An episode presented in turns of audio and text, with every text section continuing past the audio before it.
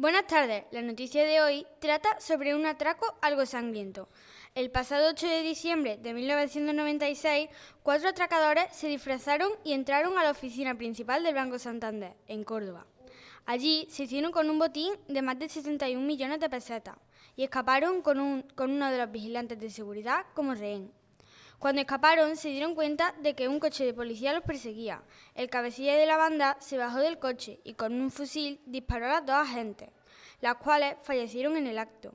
Finalmente fueron detenidos y condenados a casi 200 años de prisión.